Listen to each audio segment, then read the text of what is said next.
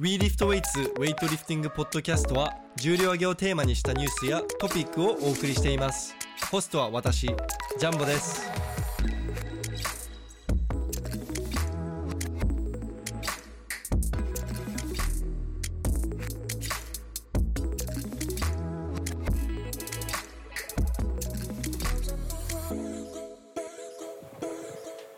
はい皆さんこんにちは。WeLiftWeights のジャンボです。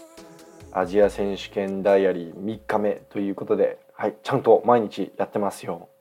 であのちょっと前に投稿した、えー石田マンとのポッドキャスト、まあ、アジア選手権2.5日目というタイトルで投稿したんですけれども本当はあれを3日目として投稿してもいいんじゃないかなと思ったんですけれどもウェイトの内容がまあ全くゼロで雑談会でなんどっちかというとこのあの旅行 ウズベキスタンウェイトに興味ある方よりウズベキスタンの旅行を考えてる人に役立つポッドキャストになっていたのでちょっとあの新しくアジア選手権ダイアリー3日目をちゃんと収録しようと思いました。はいで4月17日に、えやっと最初の試合が開催されましてですね、まあまあ、とりあえず、えっと、最初に試合の結果を報告したいと思いまして、1位は中国のホウ・チュウ・フェイ選手、金メダル、スナッチが96キロ。ベストクリアンドジャークが117キロ。でトータルが213キロです。で96キロのスナッチは新しいワールドレコードでしたね。はい。で2位は、2位も中国ですね。中国のジャン・フェイファー選手、銀メダル。スナッチ89キロ、ジャークが118キロ。トータルが207キロで2位です。はい。であのジャン・フェイファー選手はあのまあ惜しくも2位だったんですけれどもクリーンジャークでなんと125キロでを挑戦しているんですね。だから第2試技が118キロから第3試技125キロに飛ぶのって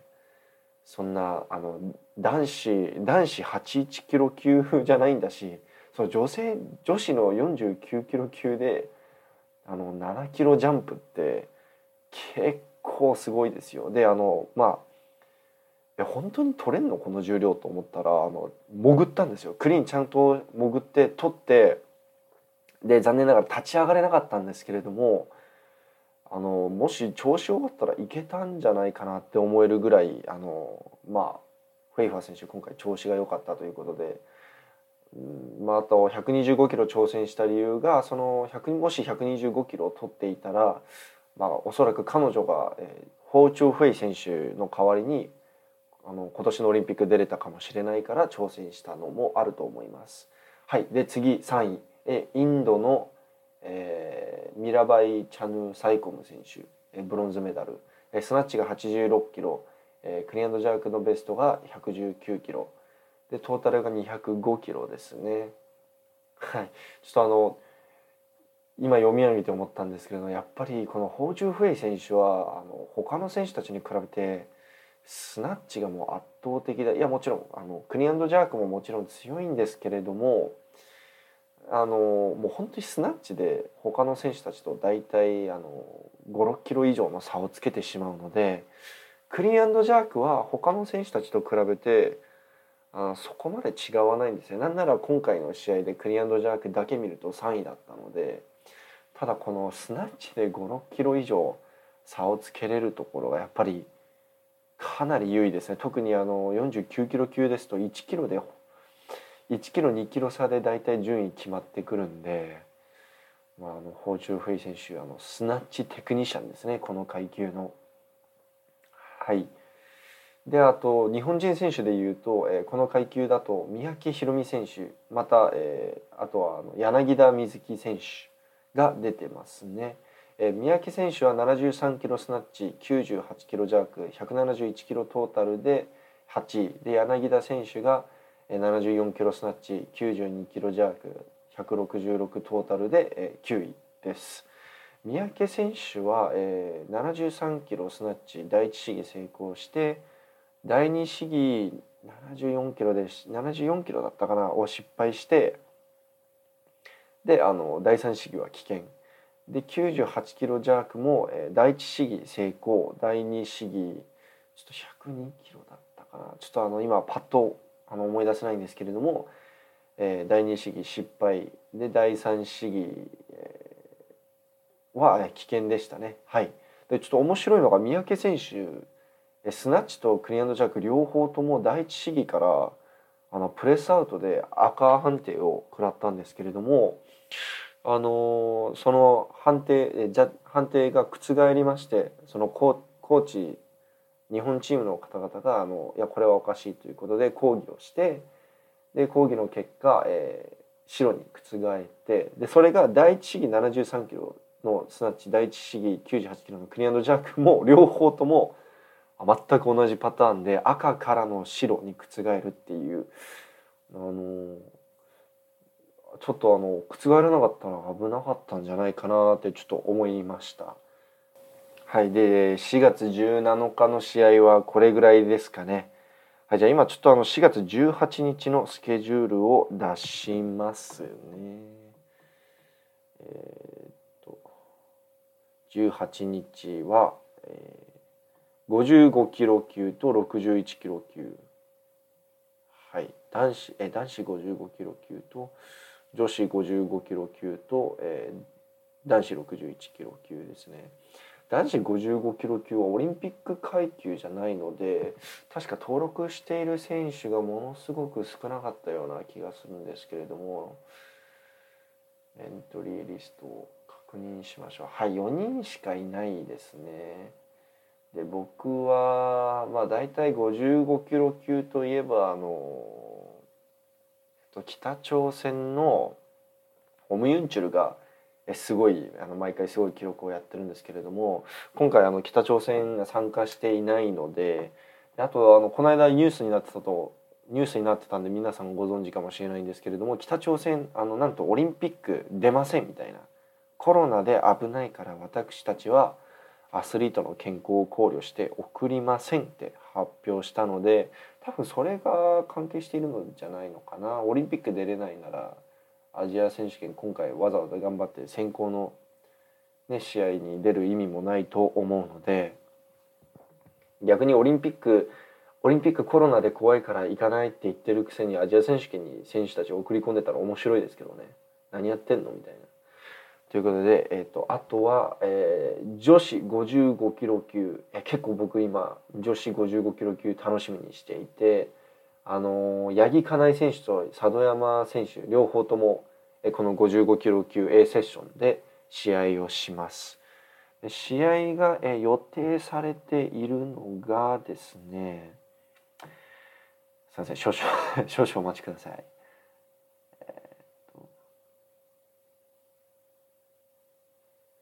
そうですね。試合が予定されているのが女子55キロ級は、えー、こっちの時間の4時から6時ですので日本時間だとえー、っと午後8時からですね。はい。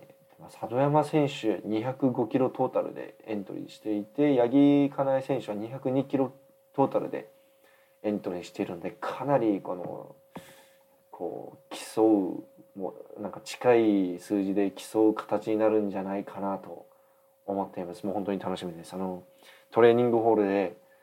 八木さんはあまりあのまあそのそもそも試合まで2日しかないっていうのもあって全然重い重量は触っていなかったんですけれども佐野山選手はもうキレッキレだったのではい。まあ優勝候補は相変わらず中国中国人選手の、えー、リー・ヤー・ジュン選手と、えー、リャオ・チュ・ユンかな？ラオ・チュ・ユン選手になると思います。まあ、エントリーしてるトータルがね2人とも220っていうね他の選手たちみんな205とか210とか なんですけれどもやっぱ中国人選手はもうレベルが違いますねエントリーからもう皆さんに勝ってますね。ということであとはえー、っと18日の試合はあと男子61キロ級 A セッションということで伊藤和選手と平井隼人選手が出るセッションですね。はい、えー、伊藤和選手のトータルがエントリートータルは290になっっているんですけれどもちょっとあの軽く糸川さんと話した感じだと、まあ、今回やっぱりそのオリンピック選考がかかっていてあのなんか試技の選択を間違えてゼロっちゃったらもう本当に取り返しのつかないことになっちゃうのであの割と比較的その控えめに、えー、試技をすると糸川選手は言っていました。まあ、もしかしたらめちゃくちゃ調子がよくて自己ベストを更新するかもしれないんですけれどもまああの大体おそらく120 120、125の、えー、150、155ぐらいの試技を、まあ、最低でもそこからスタートすると思います。135、169以上の試技を見ることは今回のアジア選手権ではないかなと思いますね。はいということであのなんか なんかですねちょっといろんな人から問い合わせがあってライブ配信見れないんですけどどういうことですか？みたいな。でこれはですね僕も分かりません。あの IWF の YouTube のあのページを見てみたんですけれどもなぜかねあの5秒ぐらいの動画が流れていてライブ配信は流れていなかったと。これは確かに問題だなと思ってただあのなんか49キロ級の動画上がってるようなのでなんか上げてくれてるライブ配信やってくれてる人がいるのかな。であの一応この人えっと IWF のページはもう信用ならんということが分かったのでえっとこのこれあれかなウズベキアジアンフェデレーションの動画なのかな。すいませんちょっとちょっとよく分かんないですけどはい、自分で探さなきゃいけないかもしれないです。あ、もうリンク消えちゃってる。はい、ちょっと皆さんあの申し訳ないです。僕もちょっと今どこでライブ配信しているのかちょっと把握できてない状態ですので、あの IWF の YouTube チャンネルで、まあ、昨日何かしらのトラブルがあってあの放送できなかったのかな。まあきっと今日はあのシステムトラブルも解消して、えー、無事ライブストリームできることを祈ります。はい。ですのであの今日はみあのあの有名な八木かなえ選手も出るし糸川選手も出るので皆さんぜひライブ配信見逃さずに見ていてください。で僕もこれから、えー、これからじゃないや。普通にあの18日もずっとトレーニングホールと、えー、試合の映像全部ずっと撮影しているのであの w e l i f t w e i g h t のインスタグラムや YouTube も、えー、今後期待しておいてください。はい、あとはあそうですね。あとトレーニングホールの話をしたくて中国チームがついに到着しました、え、皆さんが大好きな CG4 とかデンウェイとかルーシャオジュンとかティエンタオとかみんな来てましたよ。でみんなみんな調子悪そうでした。なんかもうルーシャウジュンは相変わらず腰と膝が痛そうだったしティエンターはあの肘の手術は完治したのになぜかあの膝が膝怪我しちゃったみたいで右膝だったっけな？なんか膝がずっと痛くてあのなんか文句言ってましたスナッチ90キロあたりからもう膝痛えみたいな感じでしたね。であとはあと CG4 選手割となんか CG4 選手の割には調子悪そうだなって思いました。あのフロントスクワット220キロまでやっていたんですけれども210キロあたりからもう立ちくらみしちゃってその普通ラックに戻すラックに戻そうとしたのにちょっと床に落としちゃったみたいななんか CG4 選手の割にはなんかすごく珍しいんですよね。いやもちろんその210キロとか220キロフロントスクワット昨日あの 昨日トレーニングホールでやってる時点でもうすごいすごいなとは思うんですけれども CG4 選手の割には重そうだったなと思いました。でルーシャー・ジュンは、えー、昨日は、えー、と180キロクリーンジャークやってなんかフォームレンみたいな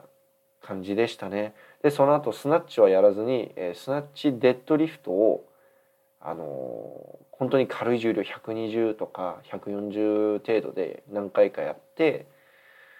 でその後はひたすら腰に氷を当ててました相当痛いんじゃないかなルーシャウジュン選手って昔からあの腰を痛めていてバックスクワットの動画見るといつも若干右側にねじれるんですねあのじゃだからその腰がなんかあの左右差のせいでまあおそらく股関節の左右差なのかなのせいで腰がいつも痛いみたいですね。あとまあ今回は中国チームで珍しくあのティエン・フー・シャン選手あの96キロ級で、まあ、もう一人のティエンですねティエンタオじゃない方のティエンです。であの中国チーム96キロ級で今回登録してるのティエンタオ選手とティエン・フー・シュアン選手2人いるのでティエン・フー・シュアン選手はもうなんか100確か練習で180キロぐらいスナッチしたことある選手なんですけれども昨日はまあフー・シュアン選手も調子が悪かったのか140キロ失敗したり160キロ取れたり失敗したりめちゃくちゃ重そうでしたね。中国チームってあの飛行機時間めちゃくちゃ長くてでそもそもあまり中中国からあの今回のタシケント行きの飛行機が全然飛んでなかったらしくてそもそも行くかどうかわからないみたいな状態だったんですけれどもなんとか、えー、飛んできてただあの飛行機が3時間ぐらい遅れちゃったせいであのスケジュールがぐちゃぐちゃにめちゃくちゃになっちゃってあの到着は遅れるしそのトレーニング初日トレーニングやる予定だった初日何もできなかったしで昨日も本当は朝早く来て練習する予定だったんですけれどももう選手たちがもうみんな疲れてるし眠すぎるっていうことであの結局午後に来ちゃいましたね。あまり調子良くなさそうでした全体的に。でもやっぱり中国チームなんで、まあ、なんだかんだね49キロ級の選手たちなんてぶっつけ本番ですからね。全く練習してないんで現地到着してから。それでも優勝してるんで、まあ、そこはチャイニーズパワーで、まあ、普通にね軽量級特に優勝を抑えるんじゃないかなと。金銀は全部中国人が取っちゃうんじゃないかなと思いますはいこれぐらいですかねあの頑張って毎日ポッドキャスト投稿していくんで引き続き、えー、皆さん聞いてください。えー、WeLiftWeights のポッドキャスト Spotify や iTunes も聞けますのでちょっと1日 WeLiftWeights のホームページ行くのめんどくさいって思う方は、えー、iTunes ポッドキャストもしくは、えー、Spotify 持っている方は Spotify から確認してください。であとあのぜひ iTunes ポッドキャストや Spotify でフォローよろしくお願いします。であの今回忙しいからツイッター全然更新しないと思ってたんですけれども意外と更新する時間があるのでツイッターの方も随時アップあのアップデートしていきたいなと思います。はい、では引き続きよろしくお願いします。最後まで聞いていただきありがとうございます。また明日。